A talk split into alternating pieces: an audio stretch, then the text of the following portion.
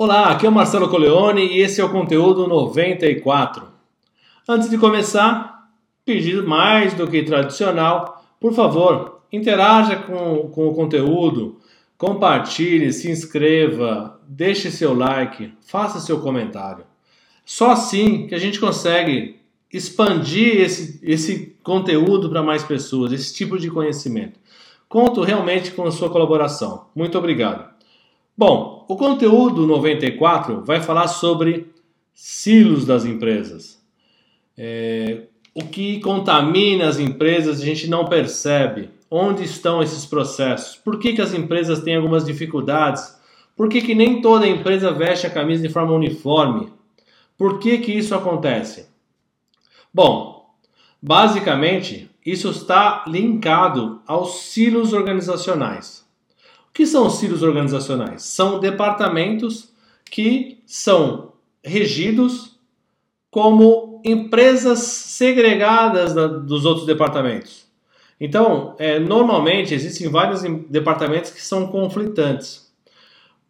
Causa ocorre num, num departamento e o efeito na, no outro departamento. Por exemplo, área comercial, vou vender, vender, vender, vender, vender e a área operacional tem que fazer acontecer, realmente cumprir com o que foi programado. E viram brigas entre departamentos, dentro da área produtiva, um departamento que é inicial, ele não conversa com o intermediário, não, tem, não conversa com outro departamento. Então, como se cada um defendesse o seu quadradinho com uma bandeira e fosse um time segregado da organização. Isso não é viável. Na verdade, toda a empresa precisa ser observada de uma maneira única, uniforme. A estratégia da empresa é uma só. O, o presidente, o CEO, os diretores da empresa, eles lidam com vários processos. Mas só que dentro de uma mesma hierarquia, você tem pessoas que agem diferente. Pessoas ou departamentos que são isolados, como se não existisse o outro. Eu preciso fazer o meu trabalho pronto, é o meu quadradinho. Isso está muito mais ultrapassado do que a gente imagina. Mas é uma realidade. É uma realidade imensa nas empresas. E eu vou tentar trazer um pouco da minha experiência, por que eu encontrei isso e estou falando sobre esse assunto hoje. Bom, as pessoas de departamentos diferentes, é, elas é, se veem como concorrentes. Então, é, se eu faço o meu trabalho, passo para frente, a próxima tem que fazer e assim por diante até entregar o produto final. Faz todo sentido, é uma sequência lógica. A matéria-prima entra, faz é, o processo produtivo, se desenvolve todo o produto até o produto acabado. Um serviço, ele entra como um cliente, se você desenvolve toda a metodologia proposta, presta o serviço e acaba. Isso tem uma sequência lógica. Todas as empresas são assim. Todas as, as empresas, independente se são serviços ou produtos, funcionam dessa forma.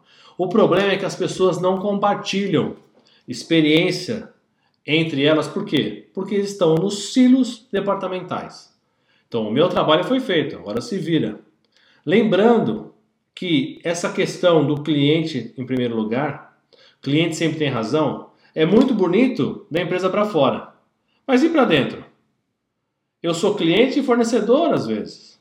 Eu preciso tratar meu cliente com outros olhos, mas eu trato ele como inimigo. Ó, já fiz, ó, resolve que o problema é seu. Isso é um processo que não é vantajoso para ninguém. A empresa perde muito com isso. Perde de fato. Os colaboradores perdem muito com isso porque poderiam trocar experiência, aprender coisas novas e não o fazem. Esse conceito de silo, departamenta, departamenta, desculpe, deparma, departamentalização. Esses esses silos ou áreas departamentalizadas é muito ruim, é muito maléfico para a empresa. Porque eu preciso ver o todo. Por que, que as pessoas não veem todo? Primeiro, porque elas não têm um processo alinhado. Cada um olha o seu direcionamento, o seu alinhamento, responde por coisas específicas do seu departamento. Então, a estratégia da empresa ela é dividida em cascatas Ela é dividida, particionada até chegar no departamento. Aí o departamento não sabe qual é a estratégia da empresa, mas sabe que tem uma estratégia pequena ali. Então ele fica focado naquilo. O que sai dali, ele não tem domínio e não tem interesse e não está linkado com o que ele precisa, não é a responsabilidade dele. Então ele vai fazer aquilo. O, a grande vantagem de você ter alinhamento total da empresa é que as pessoas começam a enxergar o processo de início ao fim. Começam a entender os impactos das reações e as relações que tem da minha atividade no meu departamento com a estratégia da empresa. E hoje não se vê isso, não se constrói isso, não se valoriza isso. Ainda se usa o conceito de, olha, eu faço o meu quadradinho, depois eu passo o meu quadradinho para alguém, vai fazer o outro. Então, eu sou cliente e fornecedor, certo? Eu sou cliente de uma área que vai me dar um, vai me entregar alguma coisa para eu trabalhar, fazer alguma coisa, e eu vou entregar para outra. É isso. Mas eu não sei as consequências. Eu não sei a dificuldade da pessoa que tem antes de mim, que vai preparar o material para me entregar. A essa pessoa não sabe das minhas dificuldades, que ela poderia me ajudar fazendo talvez uma coisa um pouco diferente. E eu não sei a dificuldade de entregar para uma área posterior à minha e poderia, poderia tentar fazer alguma coisa que poderia melhorar de fato e ajudar essa outra área a evoluir de forma mais rápida. E o processo aí lá na frente mais redondinho. Então, essas coisas, essas necessidades específicas são importantes? Sim. Todo ciclo empresarial, todo produto ou serviço ele tem uma sequência lógica que é importante você olhar e atender. Uma falha em uma delas resulta num, num problema na frente. Só que essa visão do todo não existe. Ou existe em pequenas pessoas. Quanto mais pessoas estiverem conectadas com essa visão, melhor mais elas conseguem entender isso, mais elas conseguem contribuir com isso e fazer a diferença. Por isso que silos organizacionais eles se tornam um, um malefício, uma contaminação, um processo que de dentro para fora da organização gera problemas.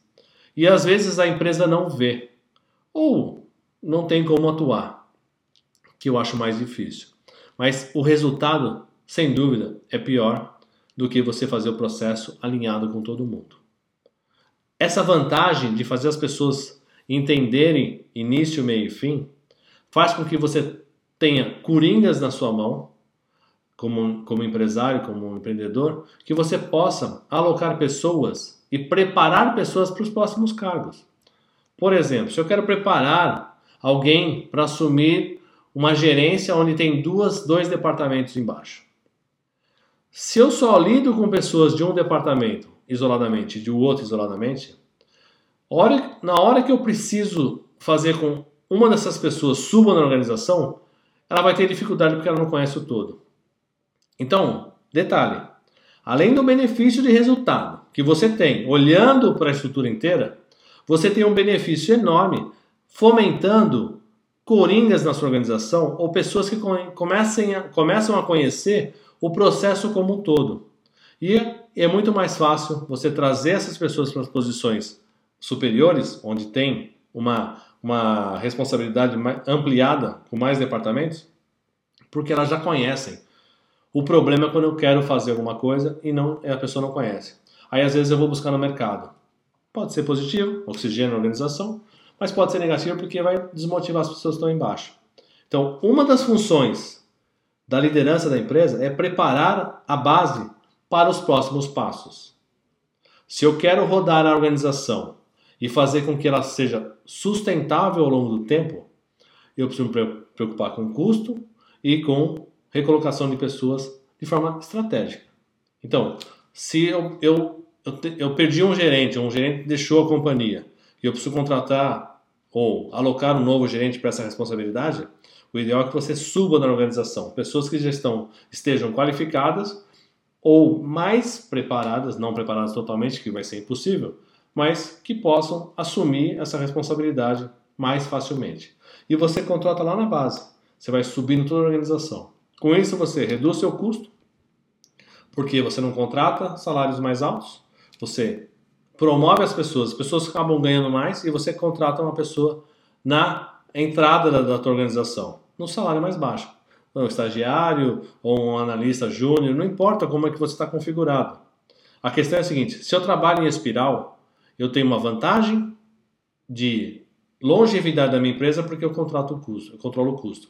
Mas se eu preciso trabalhar isso e minha empresa está dividida em silos, eu vou ter dificuldade em realocar pessoas e capacitá-las para elas rodarem mais rápido.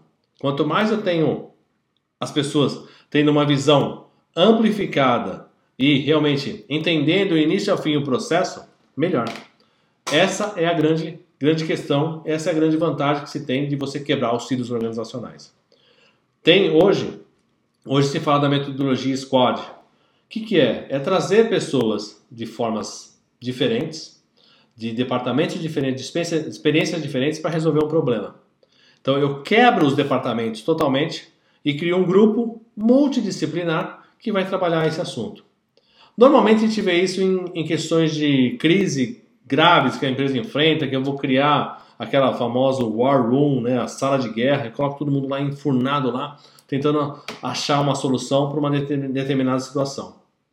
Isso pode ser feito de maneira rotineira, dinâmica e no dia a dia. Eu não preciso ter uma crise para isso. Essa é a grande questão. Como eu faço esse processo fluir? Como dentro da minha organização eu começo a criar esses meus coringas, onde eu conheço, a pessoa conhece mais de um processo, então ela é multidisciplinar e ela vira um coringa na tua organização. Ela pode ir para uma área para outra, ela tem habilidades e competências e conhecimento que podem ser usados na medida que você precisa. Beleza? Então, esse é o conteúdo 94. É um assunto extremamente crítico nas empresas hoje, extremamente complexo, que faz com que muito processo fique barrado por pela questão das pessoas não, quis, não, não quererem é, compartilhar as coisas, não quererem largar o osso, não quererem aprender o todo, não quererem se conectar e fiquem se justificando. Eu faço o meu das 8 às 17, vou embora e pronto. Eu acho que a gente precisa começar a entender outras características.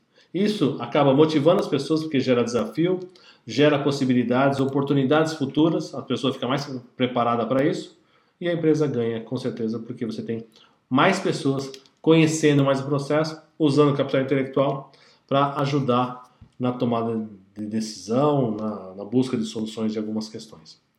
Tudo bem? Então, esse é o conteúdo 94. Espero que realmente tenha feito você refletir sobre algumas coisas, depende da tua organização, do tamanho dela e como você criar esses coringas e ajude você na gestão do seu negócio. De novo, vou pedir mais uma vez, compartilhe, interaja, deixe seu like, é, faça as interações possíveis, comentários, para que esse conteúdo realmente tenha maior relevância e chegue a mais pessoas. Muito obrigado, a gente se vê muito obrigado, a gente se encontra no conteúdo 95. Grande abraço, bons estudos.